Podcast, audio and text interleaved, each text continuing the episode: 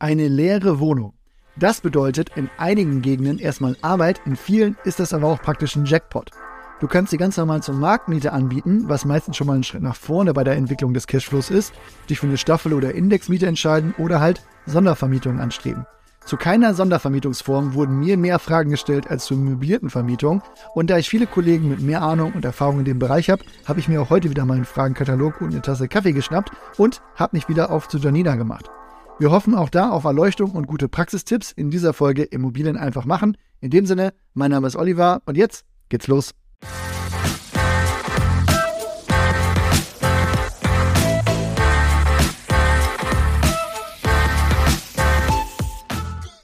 Hi Janina, ich möchte mal damit starten. Wann gilt eine Wohnung eigentlich als möbliert? Also, was muss alles drin sein? Hi Olli. Eine Wohnung gilt als möbliert vermietet, wenn mehr als die Hälfte der Einrichtungsgegenstände vorhanden sind bzw.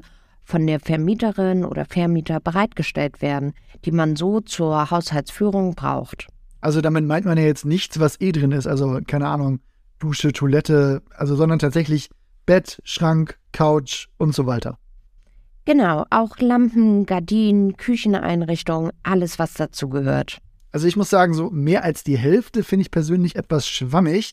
Also gut, sagen wir an der Stelle einfach, eine Teilmöblierung ist grundsätzlich ausreichend. Kommt natürlich am Ende auf die Zielgruppe an, die du erreichen willst. Je besser es natürlich gemacht wird und je wohnlicher es aussieht, desto höher würde ich die Erfolgswahrscheinlichkeit schätzen. Aber da schließe ich vielleicht auch von mir als potenzielle Mieterin auf andere. Also eher meine persönliche Meinung, aber die Richtung ist ja klar. Und letztlich machst du das ja, um mehr Miete für die Wohnung zu bekommen. Und ab einer gewissen Stufe zählt dann natürlich die Art und Qualität der Ausstattung. Na gut, dann sagen wir mal, die Wohnung ist jetzt hergerichtet und möbliert. Auf was muss ich als nächstes achten? Da mein üblicher Spruch, dass ich jetzt keine Rechtsberatung hier mache, aber die Zweckentfremdung ist ein Riesenthema. Da gibt es bei den Kommunen auch Verordnungen und Regelungen, die eine Mindestmietdauer vorschreiben.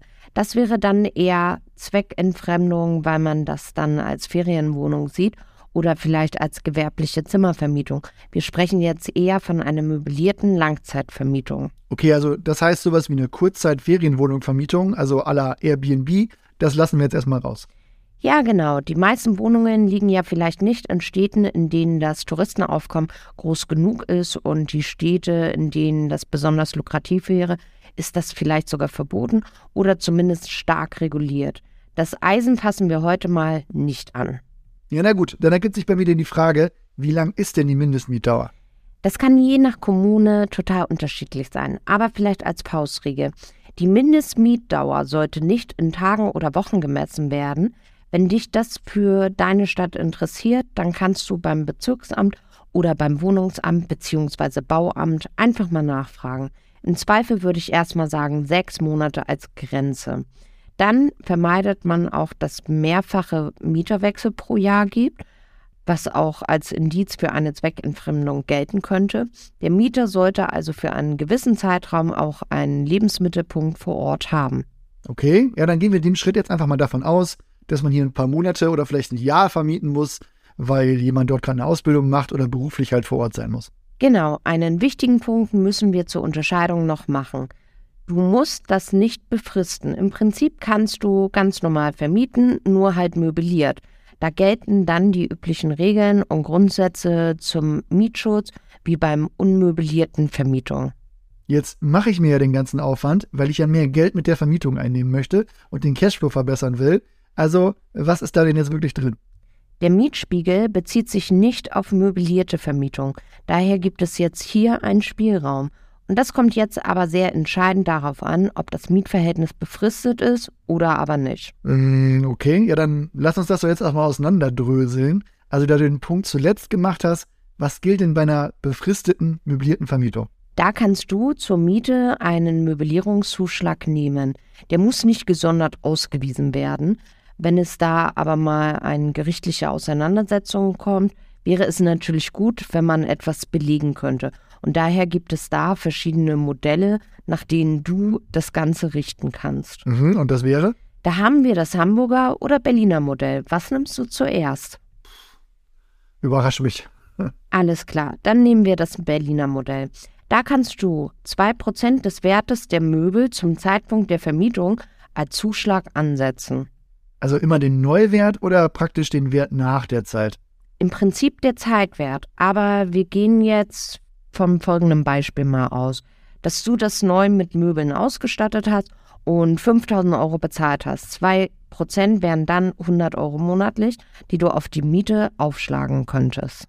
Und wenn da noch neue Möbel dazukommen würden, dann würde sich der Wert also wieder erhöhen? Genau, und der Wert bleibt über die Mietdauer des Mieters dann auch konstant. Neu berechnet werden muss der Zuschlag im Prinzip nur bei einer erneuten Vermietung. Aber dann mit dem Zeitwert. Ja, exakt. Ja, na gut. Und was mit dem Hamburger Modell? Also, warum heißen die eigentlich so? Das sind jeweils Gerichtsentscheidende der Landgerichte, meine ich, gewesen. Aber jetzt nagel mich nicht darauf fest, ob Amtsgericht oder Landgericht oder was weiß ich. Wie gesagt, keine Juristin, das Hamburger Modell ist etwas komplizierter. Da geht man von einer degressiven Abschreibung aus. Die nimmt also über Jahre ab und dann gibt es noch eine Kapitalverzinsungskomponente. Also da brauche ich jetzt auch ein Beispiel, um das wirklich zu verstehen. Das glaube ich. Also, da haben wir 15 Prozent auf den Vorjahreswert für die Möbel und einen Kapitalverzinsungssatz, der nicht festgeschrieben ist. Aber nehmen wir jetzt einfach mal 10 Prozent. Das sind dann in den ersten Jahren 25 Prozent von 5000 Euro, also 1250 im ersten Jahr. Das wäre dann knapp 105 pro Monat. Bei einer späteren Neuvermietung sinkt der Wert aber schneller, weil halt schneller abgeschrieben wird. Ich finde den Zuschlag jetzt ehrlich gesagt gar nicht so hoch für den zusätzlichen Zeit- und Geldaufwand. Ist das denn jetzt immer so auch bei befristeten Vermietungen? Also wenn ich eine Wohnung jetzt für ein Jahr vermiete? Wenn man die Wohnung kürzer als ein Jahr möbliert vermietet, aber in dem Rahmen bleibt, den ich schon genannt hatte, dann bist du nicht mehr an die Rechnung aus ortsüblicher Vergleichsmiete oder Möblierungszuschlag gebunden. Das ist in größeren Städten natürlich ein großer Trend, um die Mietpreisbremse zu umgehen. Ah, okay. Das sind dann also die Wohnungen, die man angeboten so für 30 oder mehr Euro pro Quadratmeter in Berlin halt sieht. Genau, und das sind natürlich in diesen Lagen eher die Möglichkeiten, aktuell mit einer leeren Bestandswohnung Renditen zu erwirtschaften.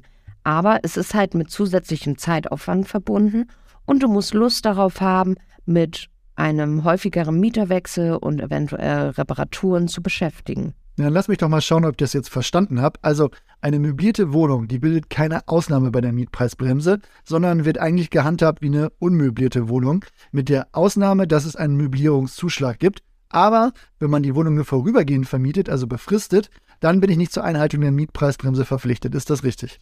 Genau, solche Rahmenbedingungen können sich natürlich hier und da mal verändern, aber für einige Wohnungen dürfte das zeitweise das monetär interessanteste Vermietungskonzept sein. Super, danke für die Hinweise und Tipps und natürlich auch für deine Zeit, Janina. So, halten wir jetzt die Urbio Takeaways mal fest. Eine möblierte Vermietung ist erstmal mit höheren Kosten verbunden und natürlich auch mit einem größeren Zeitaufwand. Irgendjemand muss ja auch die Möbel aussuchen und aufbauen und die Wohnung letztendlich gestalten. Wenn man unbefristet vermietet, dann unterscheidet sich das Mietverhältnis nicht von unmöblierten Vermietungen. Grundsätzlich bleibt es da bei der ortsüblichen Vergleichsmiete plus ein Möblierungszuschlag. Das ist vereinfacht gesagt ein Prozentsatz vom Möbelwert oder vom Ausstattungswert.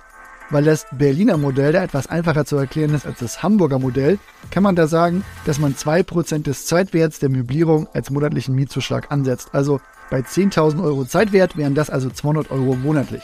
Anders sieht das Ganze bei befristeten Vermietungen aus. Da gibt es bei den Befristungen unter einem Jahr praktisch keine Mietpreisbremse oder Deckelung und je nach Nachfrage entsprechend hohe Mieten. Wichtig ist dabei, dass man nicht in der Zweckentfremdung landet, also schaut euch vorher die Regelungen zum Mindestmietdauern in der jeweiligen Stadt oder Kommune mal an und fragt im Zweifel einen Anwalt. Das war jedenfalls der erste Aufschlag zu dem Thema. Ich glaube, da werden wir es nochmal vertiefen anhand ein paar Beispiele. Ich wünsche euch eine gute Zeit. Wir hören uns bald wieder. Macht's gut. Ciao.